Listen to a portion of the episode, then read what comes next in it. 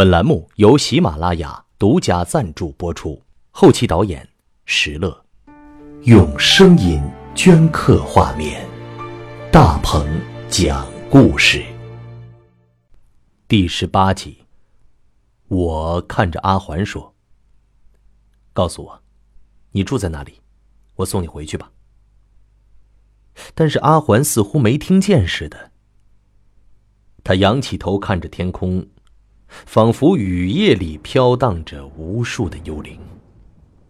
我实在忍受不住了，我在他耳边大声的说：“难道你让我在这儿淋一夜的雨吗？”他摇了摇头，终于说话了：“我不知道，不知道什么。天哪，为什么幽灵说话总是让人摸不着头脑？”雨水落在阿环的眼睛里。他一脸的茫然回答：“我不知道我住在哪儿。”这句话简直让我立刻晕厥了过去。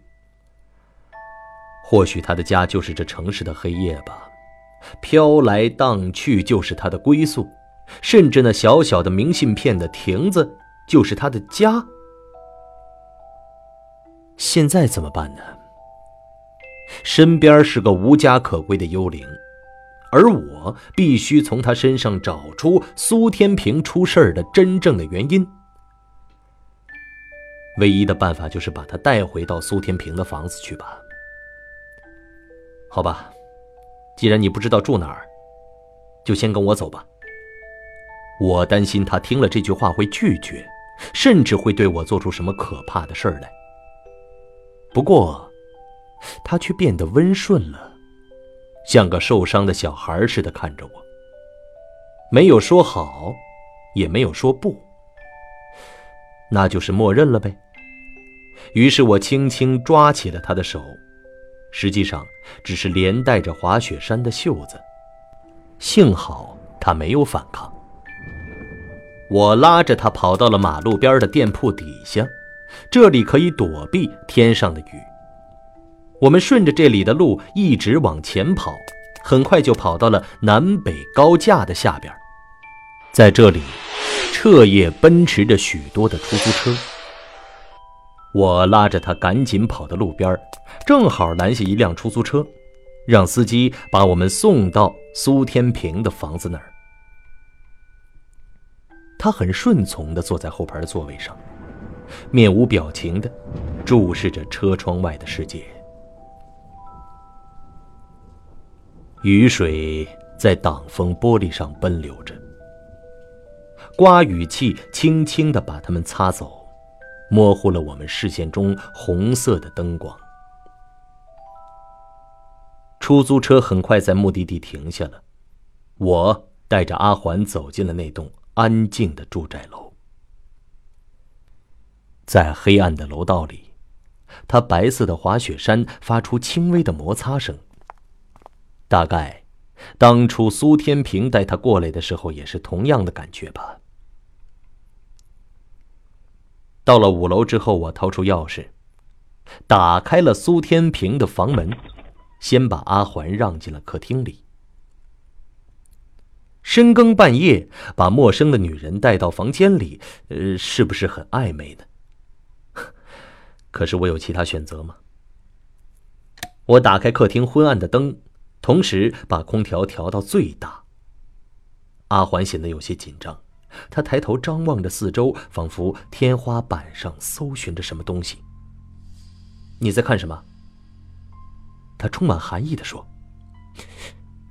有许多肮脏的眼睛在看着我。”阿环一定注意到那些探头的存在了，我只能平静的说：“嗯，别担心。”那些眼睛不会伤害到你的。他摘下白色的帽子，绕过了地板上那个白色的五角星，径直走入苏天平的卧室。他小心的环视了一圈，说：“你经常把陌生女孩带到家里来吗？”“不，我从来没有过。你把我看成什么人了？”我接下去还想说些什么，但又实在说不出口，只是说：“我只是可怜你这个雨中的孤魂野鬼，还是说我要把你关在这里审讯？哼，都不行。窗外的雨越下越大了，水杉树枝不断的摇晃着，抽打在玻璃窗上。他走到窗前的玻璃上的红色的符号前，许久都没有说话。我走到他的身后，问他：“你认识这些符号吗？”阿环只是默默的看着窗外，始终没有回答我。为什么总要折磨我呀？我憋不住的继续问：“那你认识这个房间吗？”他目光看了看。有些闪烁的说：“也许我认识吧。”我点了点头，打开抽屉，拿出了那叠明信片放到他面前说：“这些都是你自己拍的吧？”“是。”“我怕别人会忘了我。”“哼，一个害怕被别人遗忘的幽灵。”苏天平这回还真猜对了。你害怕被别人遗忘，或者说被这个世界遗忘吗？忽然，阿欢的眼神变得凌厉无比，他斜瞪着我，因为我很快就要死了。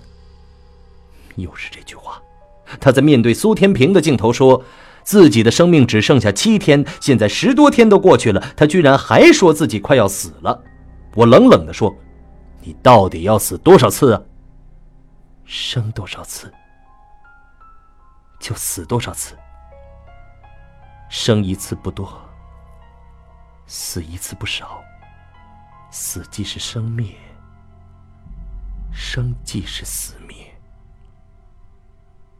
他青涩的嘴唇缓缓的蠕动着，就像念什么经文或是咒语，声音抑扬顿挫，富有节奏，悠悠的飘进我的耳朵里。吓得我退了半步。虽然像是在听绕口令，但我似乎能听出一些道理。也许世间生死本来如此吧，但我立刻摇了摇头，大声的说：“好了，我不管你是生还是死，是人还是鬼，现在我想知道的是，你认识苏天平吗？”苏天平。阿环的目光紧张的盯着我的身后，仿佛我身后站着个人似的，吓得我也紧张的回头看，可背后连个鬼影子都没有。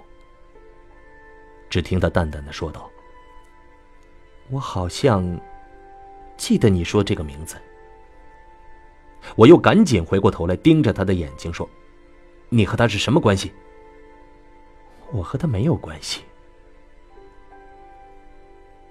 从他神秘的眼睛里，我丝毫看不出隐瞒了什么。他和苏天平到底是什么关系呢？唯一能确定的是，他出现在了苏天平的 DV 镜头里，而且还和苏天平有过对话，这很容易让人联想到一些暧昧的东西。是苏天平的某一场风流艳遇，还是自作多情的引狼入室？对于事实的猜想竟然如此纷乱，就像这迷宫般的荒村故事。你知道吗？苏天平现在正躺在医院里，处于深度昏迷之中，他变成了个植物人。不，他已经死了。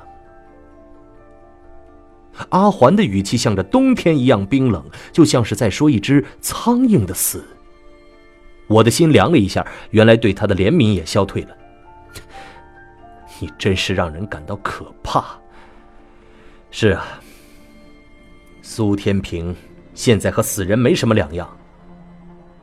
我的意思是说，他失去了魂魄，失魂。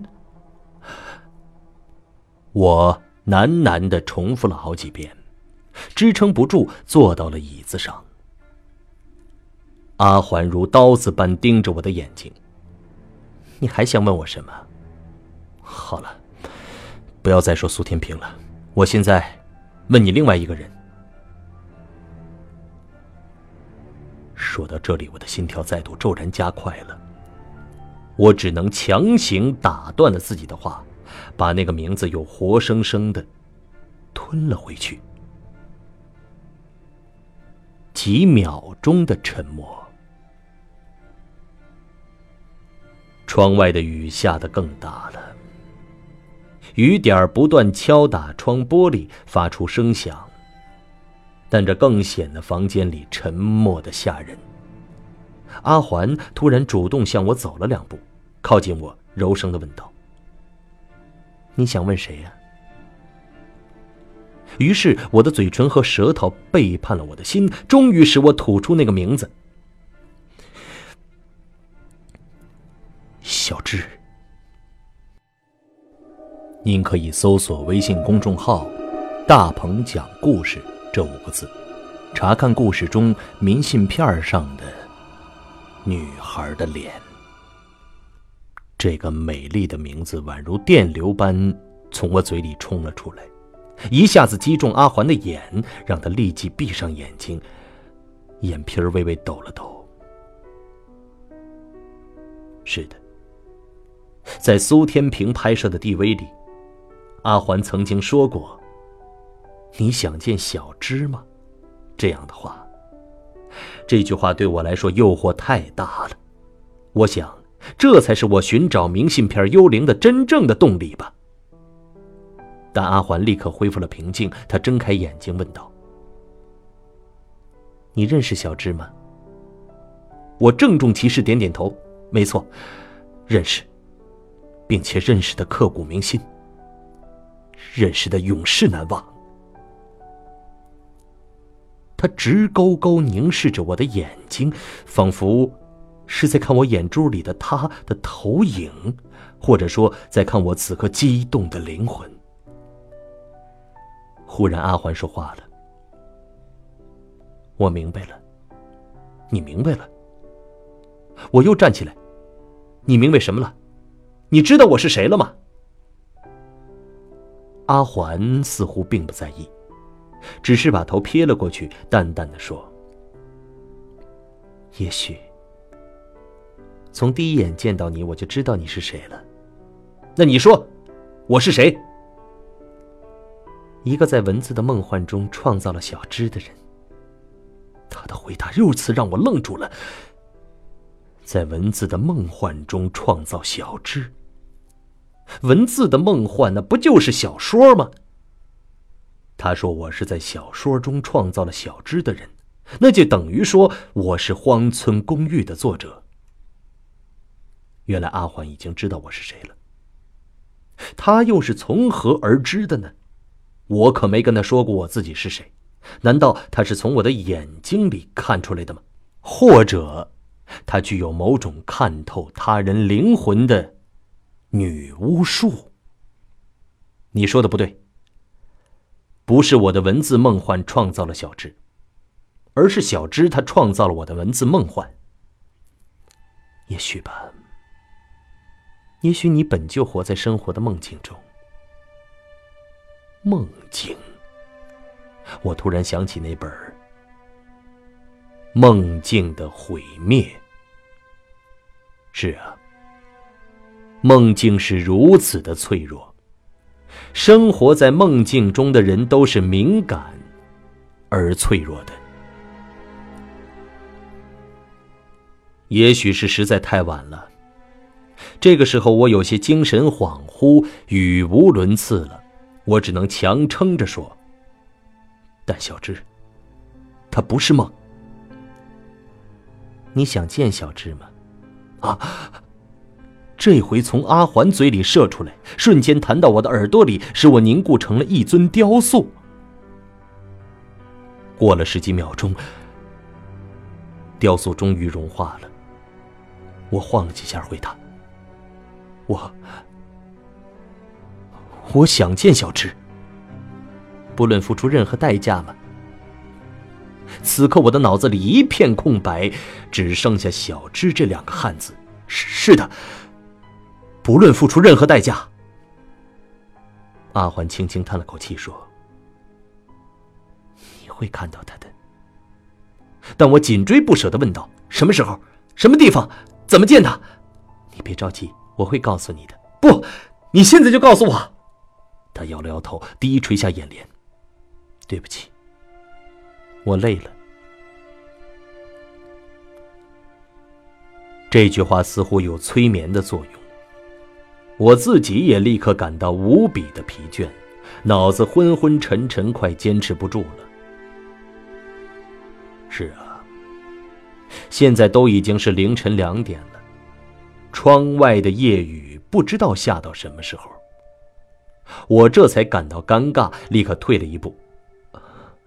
说对不起的人应该是我。如果你愿意的话，可以在这里休息一晚，我睡外面的沙发就行了。说完这句话，我心里忐忑不安，他会不会以为我是有所企图呢？还好，他微微点点头说：“那你先出去吧。”好，啊，明天早上记得要告诉我小芝的事儿。阿环不置可否的看了看我，在我走出卧室之后，他立刻关上了房门，还从里边给紧紧的锁住了，就跟防贼似的。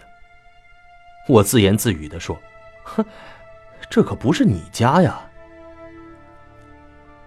不过这也不是我家呀。”我轻轻吐了口气，浑身无力的坐倒在沙发上。我向卧室的方向看去，只见到一扇冰凉的房门，也听不出任何动静，不知道他在里边干什么。是睡在苏天平的床上呢，还是彻夜的守护在窗前呢？天哪！我怎么会在凌晨时分隔着一扇门想象一个年轻女孩，或是个幽灵，她会干什么？反正她不会变成空气消失吧？不再去想阿环了吧？也许明天早上就会从他口中得知关于小芝的消息。这个时候眼皮儿越来越重了，就像有人重重的推了我一把，使我沉入到了睡梦的大海之中。大海的深处，响彻着女妖的歌声。又做梦了。可惜这一回的梦境是那样的模糊，以至于后来一点儿都无法回忆起来。现在唯一能肯定的是，那个梦和荒村有关。事实上是我的手机铃声把我叫醒的。我抓住手机，浮出梦的大海。喂，喂，我是孙子楚啊！昨天半夜你到底怎么了？你大概没睡醒吧？我只感到浑身酸痛。这家伙突如其来的电话把我叫醒，已经有些让人不高兴了。昨天半夜，我不记得了。不会吧？我记得你昨天晚上没喝酒啊，你怎么这么快就忘了？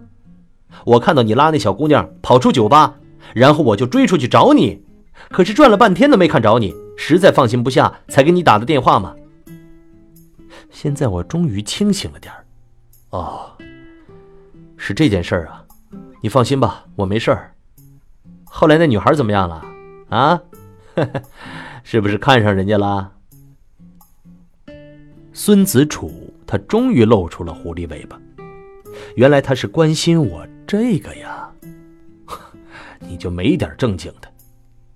我差点就要说出，他就在我这间屋子里的时候，嘴巴突然刹住闸了。我只能战战兢兢的回答：“你你可别乱说啊，我会是那种人吗？